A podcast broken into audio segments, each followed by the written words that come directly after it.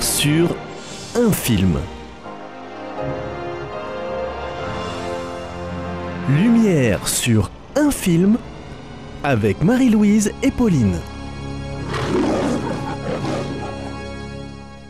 Bonjour à tous. Bonjour. Et bienvenue encore une fois dans l'émission Lumière sur un film. Avec Marie-Louise. Et Pauline. Et donc, cette semaine, il s'agit de Bénure, film américain réalisé par William Wyler et sorti en 1959. Dans le rôle titre, Charlton Heston, euh, acteur euh, américain euh, très très célèbre. C'est donc un péplum épique que nous vous présentons et un monument de l'histoire du cinéma puisqu'il demeure l'un des trois films les plus primés du cinéma américain avec 11 Oscars décernés au total. Qui est énorme. Et oui. Le synopsis. Nous suivons donc la vie de Judas Ben-Hur, le personnage principal. C'est un jeune juif issu d'une famille riche et puissante de Judée, et l'intrigue se déroule à l'époque de la vie de Jésus-Christ. Nous commençons donc avec les retrouvailles de Judas Ben-Hur avec son ami d'enfance Massala, qui lui est romain, et donc issu du camp de l'occupant de la région où ils vivent. Ces retrouvailles mèneront Ben-Hur sur une aventure épique,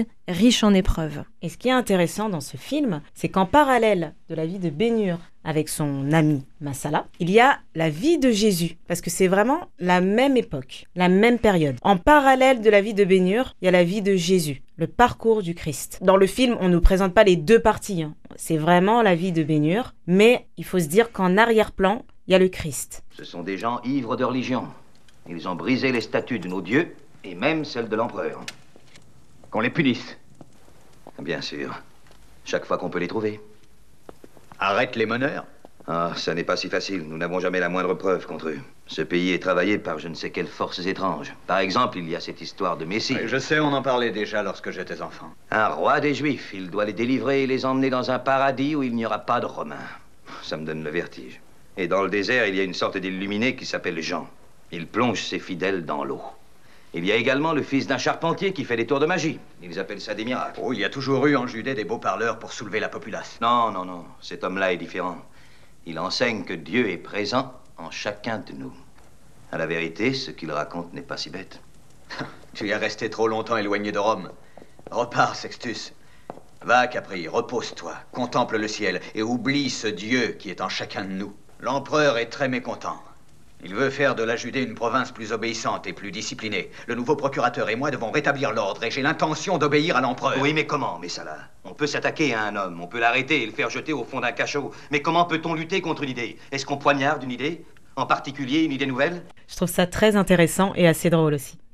Oui, euh, c'est euh, voilà comme comme tu disais Marie-Louise juste avant euh, l'extrait. En fait, le, le, film est parcouru par donc quelques éléments de, de, la vie de Jésus, mais il est aussi complètement parcouru par l'émergence du christianisme et toutes les questions que ça pose à la fois aux Juifs, mais aussi aux Romains, comme dans l'extrait qu'on vient d'entendre. Donc c'est très très intéressant de, eh ben, d'écouter euh, cette discussion euh, entre païens romains qui franchement euh, n'ont pas l'air de, de comprendre grand chose à ce qui est en train de se, se passer sous, le, sous leurs yeux. Euh, et pourtant on, on, perçoit quand même, voilà, malgré un petit peu leur moquerie, leur incompréhension, euh, leur sentiment de supériorité euh, qui est très très clair, on perçoit quand même l'un des deux personnages qui a quand même une attirance pour, pour ce qu'il voit. C'est ça. Et Massala, lui, au contraire, qui est vraiment euh, un pro-Rome, on va dire ça comme ça. Mais c'est ça, en fait. C'est ça, un pro-Rome.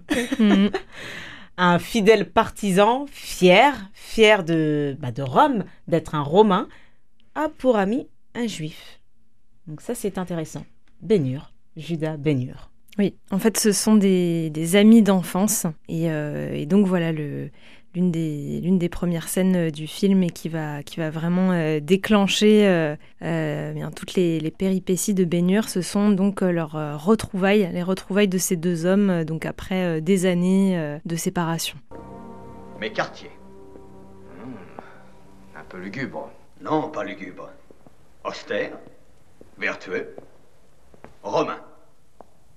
Judas, je vais être le bras droit du nouveau procurateur. Valerius Gratus. Il arrivera d'ici peu de temps avec deux légions de renfort.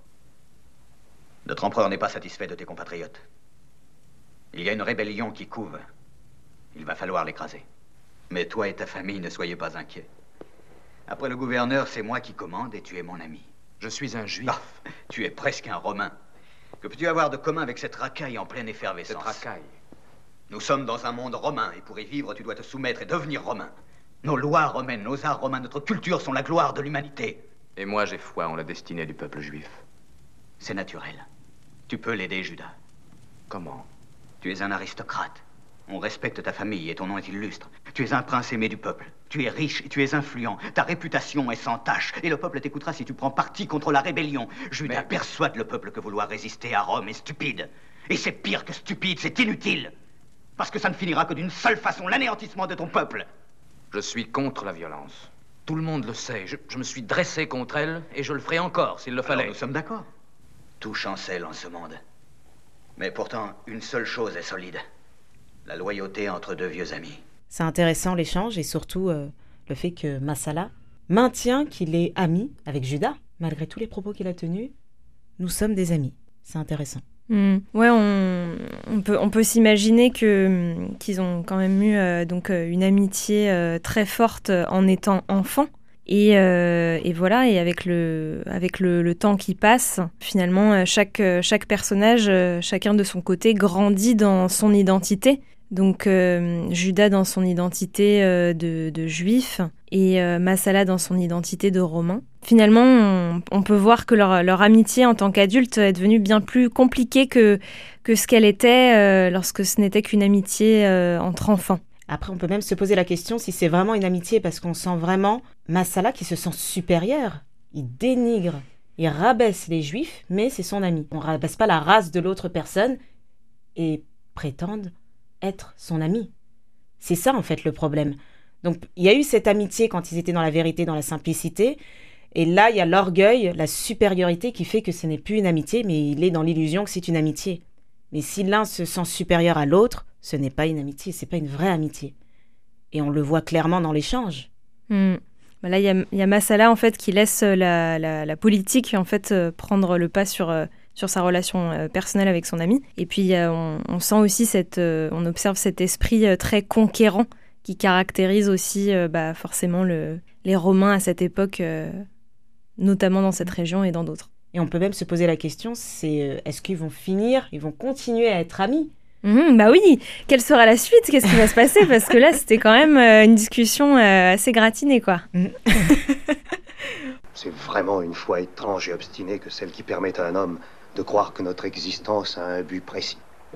Un homme normal aurait depuis longtemps perdu cette croyance. À ton exemple, qu'est-ce qui te l'a fait perdre? Retourne à ton banc. Ce qui m'a marqué surtout dans cet extrait, c'est euh, le, le désespoir qu'on ressent euh, chez le, chez le Romain euh, qui va parler euh, avec Judas.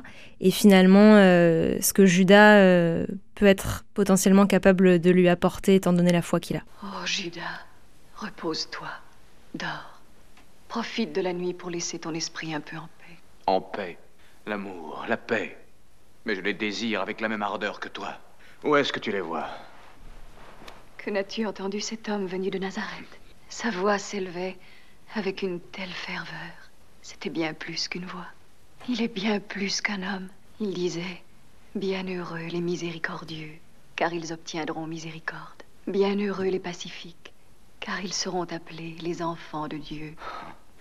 Enfant de Dieu? Je te le dis, tous les hommes de Judée sont souillés, et ils resteront souillés, jusqu'au moment où ils se purifieront de la honte accablante d'obéir à la férule d'un tyran. Non, la vie n'est pas possible si l'on ne peut se laver de cette souillure. Par le sang Oui, par le sang.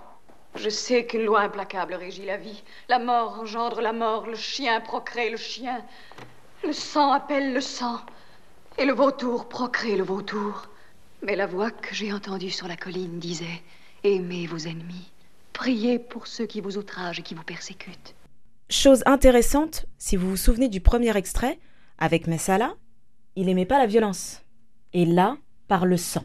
Il a la haine. La haine parce qu'il se fait écraser, ils se font dominer. Il, mais non, le peuple juif se fait écraser, se fait dominer, maltraité, malmené par les Romains et la haine augmente. Et là, Esther essaye de le faire entendre raison en disant non, la haine engendre la haine et qu'il n'est pas bon de d'être vraiment rempli de colère. Mais c'est dur, c'est dur quand on est face à l'injustice. Et là, elle parle de l'homme qu'elle a entendu sur la colline Jésus. Le parallèle dans le film. Jésus est en train de prêcher parce que c'est dans le temps de, enfin le parallèle comme on l'a dit de la, vie de Jésus et la vie de Bénure. Et Esther a entendu les paroles du Christ, vient le dire à Bénure. Voilà, il est passé dans je n'aime pas la, la violence à il faut prendre les armes, la violence. Après, on va pas vous raconter le film. Le film, il dure deux heures et demie, je crois même trois heures plus. Plus de trois heures. Voilà, plus de trois heures. Donc, il s'en passe des choses. Hein. Il va peut-être changer d'avis, il va peut-être se rétracter, il va peut-être être rempli d'amour, être euh, transformé par les paroles du Christ à travers Esther. On ne sait pas. Et vous saurez la suite en regardant le film. Enfin, vous saurez tout plutôt en regardant le film. On va terminer avec euh, donc la, musique de fin euh, du film qui est absolument culte et absolument magnifique. Et euh, donc on vous souhaite une bonne semaine jusqu'à la prochaine émission sur Lumière sur un film. Avec Marie-Louise et Pauline.